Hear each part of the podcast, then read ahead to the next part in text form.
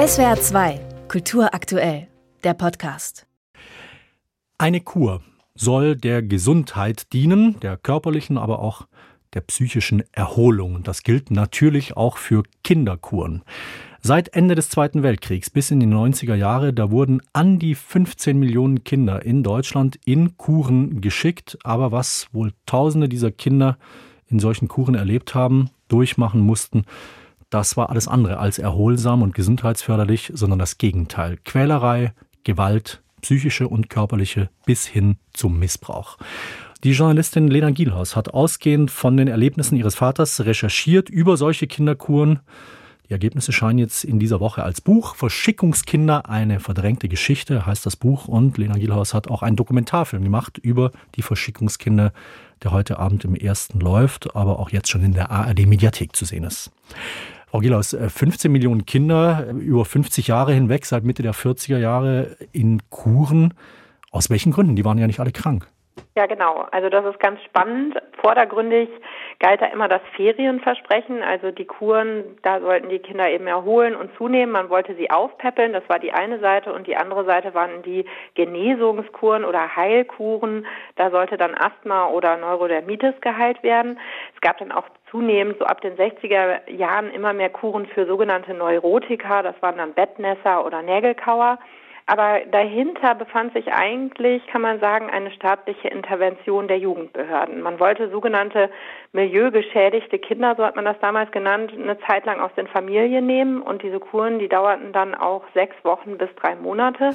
Und man muss auch sagen, man suchte quasi händeringend Kinder. Also das war so ein selbsterhaltendes System. Die Behörden, die mussten die Kinderkurheime ja auch bespielen. Wenn die nicht voll wurden, dann konnten die auch nicht überleben.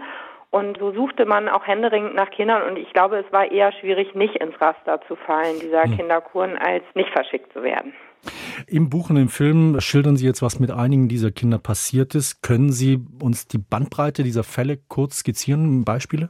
Was es jetzt für Fälle von Gewalt gibt, da würde ich mal sagen, muss man sehr stark differenzieren. Also mein Vater und meine Tante beispielsweise, wegen denen habe ich auch überhaupt angefangen zu recherchieren, die haben keine extreme Gewalt erlebt, sondern eher sich psychisch sehr ausgeliefert gefühlt. Das war eben einfach eine kalte und auf Massenabfertigung ausgelegte Erziehung in diesem Kinderkurheim. Das war ein ganz starkes Gefühl von Ausgeliefertsein, von Verlassenheit, was die Kinder gespürt haben, was ja schon sehr belastend für kleine Kinder war. Man mhm. muss sich vorstellen, da wurden teilweise Zweijährige sechs Wochen oder drei Monate einfach aus den Familien genommen. So, das ist die eine Seite und das schildern wirklich sehr viele. Und auf der anderen Seite bildeten diese Kinderkurheime eben auch einen Ort, der ein perfektes Umfeld für potenzielle TäterInnen schuf, weil die Heime waren sehr weit entlegen. Es gab teilweise sehr wenige Erzieherinnen, ich sage bewusst Erzieherinnen, das waren meistens Frauen, die mussten sich rund um die Uhr um die Kinder kümmern, häufig eine Person um 20 oder 25 Kinder gleichzeitig. Hm. Und wer Kindern Gewalt antun wollte, wer beispielsweise pädophil war oder sadistische Züge hatte, für den bildete so ein Kinderkurheim sicherlich ein perfektes Umfeld, weil die Kinder auch nicht nach Hause kommunizieren durften. Die Briefe wurden häufig zensiert und Deshalb ging es einerseits, gab es das Problem, dass die Kinder untereinander nicht richtig geschützt waren. Es kam zu sexuellem Missbrauch oder Gewalt unter den Kindern. Es gab, gab Schläge, es gab sehr gewaltvolle Übergriffe durch die Erzieher und eben auch sexuellen Missbrauch und die Kinder eben keine Möglichkeit hatten, mitzuteilen, wie es ihnen geht und auch die Behörden eben sehr wenig Kontrolle über diese Heime walten ließen. Da waren höchstens alle zwei Jahre eine Kontrolle durch die Jugendbehörden vorgesehen. Sie berichten sogar, dass es zu Todesfällen unter den Kindern kam wegen mangelnder Aufsicht oder weil kranke Kinder nicht richtig versorgt wurden. Aber wie ist das alles zu erklären? Also wie konnte sich in Kuchen, in manchen Einrichtungen fast so etwas wie ein rechtsfreier Raum etablieren. Und inwiefern war das systematisch oder sind das doch dann einfach nur eine Menge Einzelfälle? Wenn man sich vorstellt, und das ist vielleicht auch ein gutes Beispiel, das Sie gerade genannt haben mit den Todesfällen. Es gab den Todesfall eines dreijährigen Jungen, der von älteren Kindern zu Tode gequält wurde. In dieser Nacht gab es in diesem Heim eine Betreuerin, die auch noch hochschwanger war, auf 100 Kinder. Und sie konnte dieses Zimmer auch überhaupt nicht überprüfen. Es war ein sehr unattraktiver Job, kann man sagen. Monate oder Jahre lang in so einem Kurheim zu arbeiten, das war sehr schwer, da Mitarbeiterinnen zu finden. Also es herrschte immer ein Mangel. Und wie soll man sich gegenseitig kontrollieren? Die Mitarbeiter konnten sich untereinander wenig kontrollieren. Die Kinder konnten nicht wirklich kontrolliert werden. Wie gehe ich vor, damit Kinder sich nicht gegenseitig was antun oder keinen Schaden nehmen? Da muss ich auch sehr streng sein. Da muss ich vielleicht auch Gewalt anwenden. Ich bin überlastet als Erzieherin, muss Nachtschichten schieben. Auch das fördert nochmal Gewalt. Und die Behörden, deren einziges Instrument waren eigentlich Meldungen, die sie erhalten haben von den Heimen über Verletzungen von den Kindern. Und das Erschreckende war, was ich festgestellt habe bei der Aktenrecherche, alle Verletzungen wurden durchgehend Unfall genannt.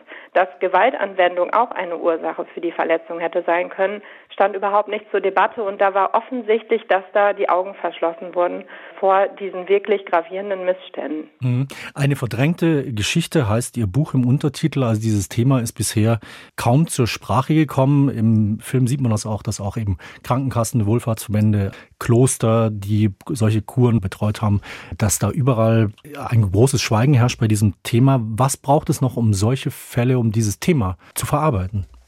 Zunächst glaube ich, dass ein Grund dafür war, dass das kein Thema war. Die Babyboomer, also die das überwiegend betroffen hat, die 50er, 60er Jahre war ja die Hochphase der Kinderkur. Die haben noch eine sehr repressive Erziehung auch zu Hause erlebt und denen wurde häufig auch nicht geglaubt, was sie erzählt haben. Ich glaube, viele haben dieses Erlebnis in sich eingekapselt. Also bezeichnend ist ja auch, dass dann jemand meiner Generation, also ich bin 85 geboren, dieses Thema dann überhaupt erst gesehen hat und auch so eine Entrüstung gespürt hat und das an die Öffentlichkeit bringen wollte. Und jetzt ist die Reaktion der Träger zusammenfassend so, also ich könnte darüber jetzt stundenlang erzählen, was ich erlebt habe, dass immer nur dann etwas zugegeben wird, wenn es nicht mehr abzustreiten ist. Also auf jede Berichterstattung folgte eigentlich wieder ein Zugeständnis mehr. Und hm. so gehe ich jetzt seit insgesamt sechs Jahren vor. Da würde ich mir wünschen, dass da einfach mehr Aktivität herrscht und wir Journalisten auch unterstützt werden. Also ich musste mir wirklich alles mühselig zusammensuchen.